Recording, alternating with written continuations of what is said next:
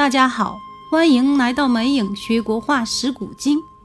上期呢，我们说到了，如果幽默是舒适有趣的基础，那么在逆境中将自己的爱好发挥到极致，就是苏东坡有趣的延伸。这个重要的爱好就是吃。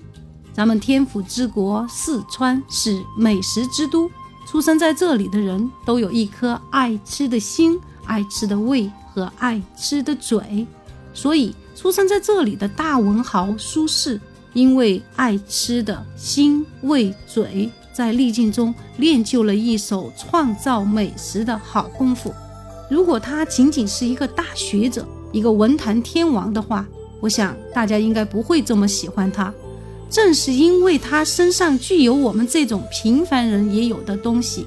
这种非常接地气的浓厚的烟火气，你想，一个大文豪，一个八任市长，一个国家教育部文化部部长，居然是一个美食家，一个极富生活情趣的美食鉴赏家。他爱吃，会吃，懂吃，写吃，更能创造吃。苏东坡是一个就算穷到死也要变着花样吃出开心的人。人生一直被贬，他却一直在吃。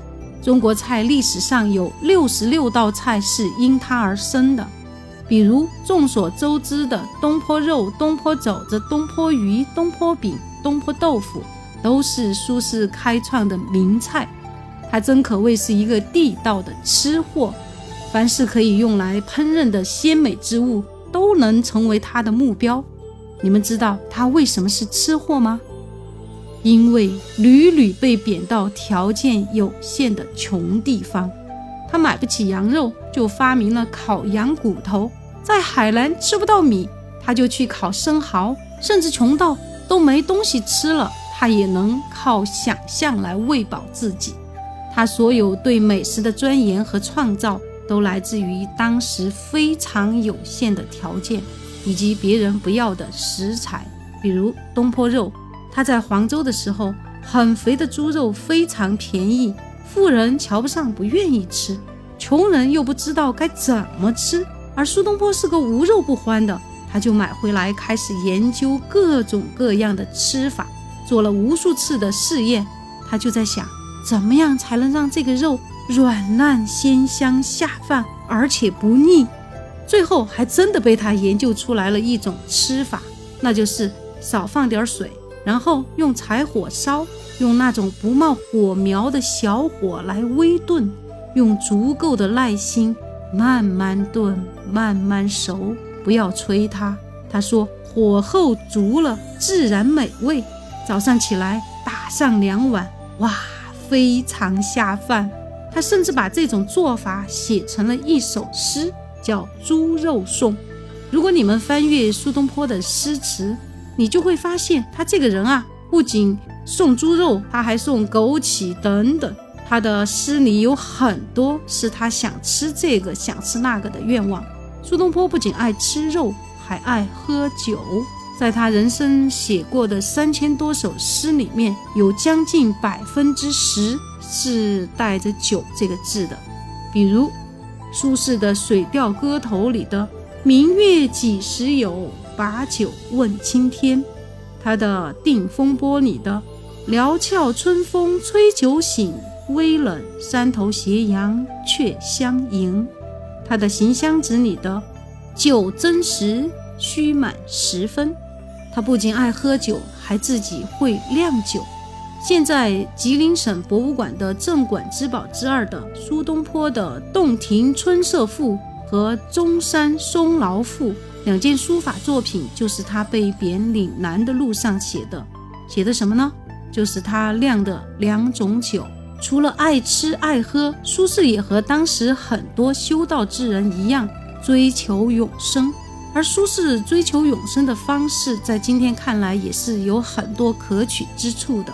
很有趣的一点就是，苏轼喜欢练瑜伽。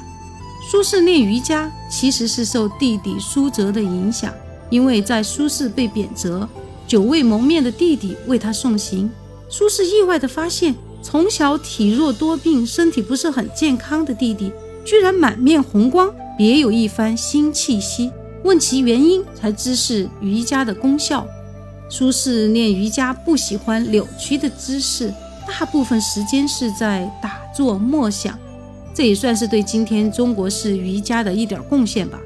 如果说苏轼幽默的性格是有趣的基础，爱吃的天性是有趣的延伸，那么练瑜伽就称得上是有趣生活的调味剂了。但苏轼最打动人的是他身处逆境。人胸怀天下的人格魅力，苏轼的原生家庭造就了他与世无争的性格。他甚少发怒，更不用提及戾气了。他洞察世事，直抒己见，无害人之心，更无防人之意。他最常做的事，便是一切从民众出发，上奏朝廷各种为民谋福的奏表。新政推行时，王安石一家独大，看似如火如荼。实则民不聊生。苏轼对此不止一次上表，致天子、致太后，不为官爵，仅为普通人的生存。屡见无效，反遭王安石参了一本，只好自请出京，远离风暴。他一生中不止一次自请出京，每次离开都会被再次召回，而每次召回势必面临新的风波。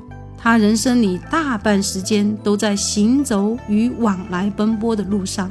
苏轼一生的政绩颇多，跟着他的足迹遍布大江南北。他每到一处上任，都积极整治一方弊病，消除顽疾，肃清不良，从而赢得当地百姓的爱戴。他还称得上是一个优秀的教育家。苏轼被贬到海南时，一千年前的海南还是一片蛮荒之地。苏轼面对大海，可不会有如今我们看到大海时的那般浪漫。蔚蓝无际的海面只会让人心生焦躁，尤其是身处异乡无依无靠之时。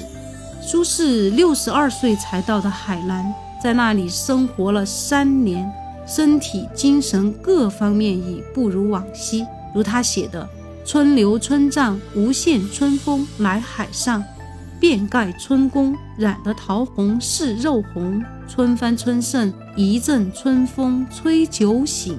不是天涯，卷起杨花似雪花。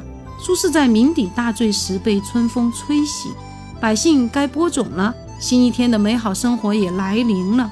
谁能想到这字里行间居然描写的是一千年前那个缺医少药、气候炎热、长途跋涉？土人重生，毒虫自比，多少被贬谪的读书人宁愿掉脑袋都不肯去的海南。结果在那里，他培养出了海南历史上第一位举人。他还是个工程师、修堤专家，到现在在杭州西湖、惠州西湖都留下了他的书堤。他还做了不少开创性的事。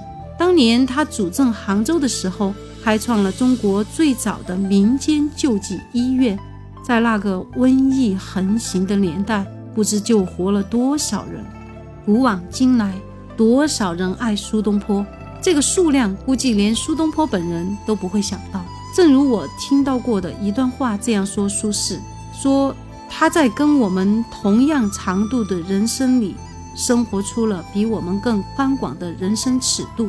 上可陪玉皇大帝，下可陪悲田院弃儿，然后在不同的境遇里面，又活出了比我们更丰富的滋味。我们每一个人都会在不同的境遇里和他相遇，所以你一点也没有觉得他离你很远。你的豪迈、挣扎、洒脱、孤独、挫败，他都有。这些滋味从他的作品里，从他的诗词里，从他的美食里长出来。所以就会觉得他一点都没有离你很远，他就是那个人生如离旅，我亦是行人里面和你同行的人。今天我们叫李白诗仙，这是分类领域里的成就，给予李白的美称。但是我们今天叫苏东坡什么仙呢？苏仙、坡仙，已经没有办法用任何的定义来框住他了，他就是他自己。他也是在人生路上行走的我们。